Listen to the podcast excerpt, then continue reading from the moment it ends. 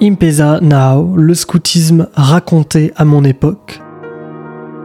Onzième épisode, sortir de l'entre-soi scout. Le scoutisme apporte à des jeunes quelque chose qui euh, nourrit leur vie, leur permet des rencontres nouvelles, peut-être leur permet de se révéler à eux-mêmes. Et donc on doit, euh, quand on est engagé dans ce mouvement, n'être jamais satisfait du monde qu'on est et toujours en volonté d'aller en chercher d'autres et probablement particulièrement ceux qui ne pensent pas que le scoutisme est fait pour eux. On a toujours besoin, que ce soit de, de, parents, d'adultes, que ce soit de, de, jeunes adultes, de responsables, on a toujours besoin de bénévoles, de forces vives. Et en étant dans tous les milieux, euh, je crois que c'est un lieu euh, de rencontre, un creuset qui permet de croiser des gens qu'on n'a pas forcément l'habitude de croiser parce qu'on est souvent enfermé euh, soit dans son quartier, soit dans son milieu, soit dans sa famille. Et donc on a à croître et croître en étant euh, équilibré euh, entre les jeunes qui viennent nous chercher directement ou leur famille, mais aussi en, allant taper à la porte de jeunes qui ne pensent pas que le scoutisme est fait pour eux. Alors le handicap dans le scoutisme, c'est particulier. Je pense à une proposition pour des personnes handicapées qui s'appelle Vendu large, euh, où euh, le but voilà, est d'encadrer les personnes en situation de handicap euh, mental et ou moteur. Il me semble que c'est plutôt mental. Mais ils vivent le même scoutisme que nous. Et dans notre société, toute la différence de l'autre, bah, elle est un peu oubliée, elle est mise de côté.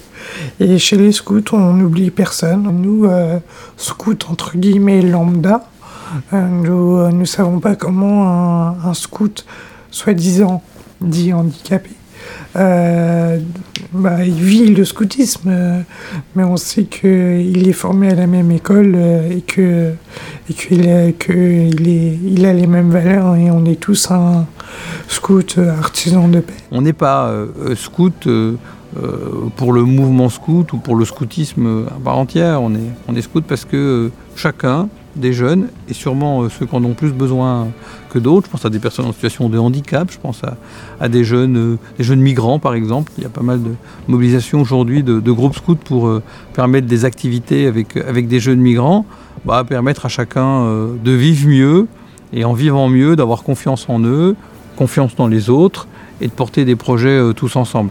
Dans ce cas-là, il faut être beaucoup, beaucoup plus nombreux et pas satisfait du nombre qu'on est. Ça veut dire aussi faire des efforts pour réussir à ouvrir des groupes en banlieue, des groupes avec des jeunes qui ont jamais entendu parler, qui voient ça, enfin qui ont euh, un certain lot euh, euh, de, clichés sur le scoutisme alors qu'ils ne le connaissent pas du tout.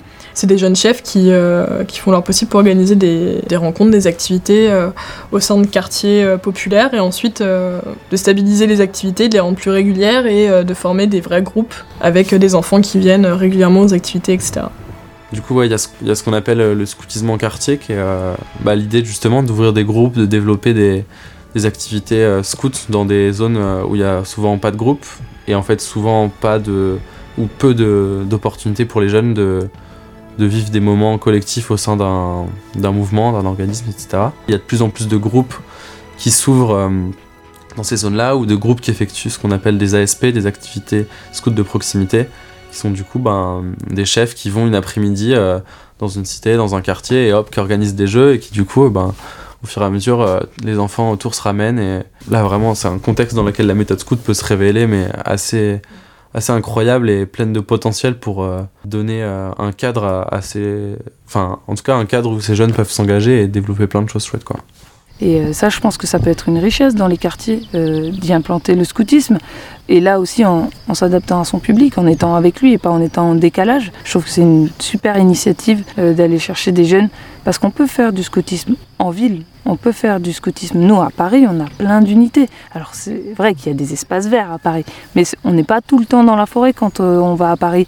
Et euh, c'est pas grave parce que, en tant que scout, j'ai déjà pas mal à agir dans ma ville, euh, dans ma rue. donc, on peut s'impliquer tout à fait scout de rue à fond, quoi. Alors voilà, le scoutisme, comme d'autres mouvements, euh, vit euh, aussi la réalité de la société. Il est question euh, d'engagement, il est question de bénévolat, et puis il est question de laisser un peu de place à l'autre un peu différent pour qu'il trouve sa, place parmi nous, et peut-être même d'aller le chercher.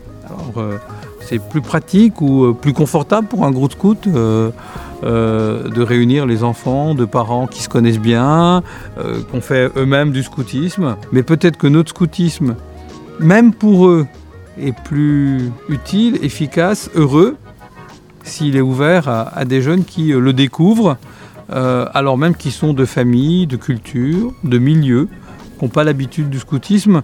Cette dimension évangélique, missionnaire du scoutisme, si je prends ces deux mots-là, me paraît capital pour euh, donner euh, sa clé de noblesse euh, à l'engagement que, que nous portons. Le handicap, la barrière de la langue, l'exclusion sociale, ce sont des terrains et bien sûr d'abord des personnes que le scoutisme s'efforce de rejoindre de plus en plus.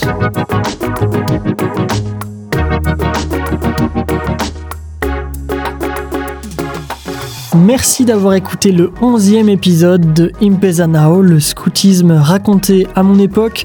Je suis Grégoire Dubois, j'ai produit et réalisé ce podcast, disponible sur toutes les plateformes d'écoute et même sur YouTube.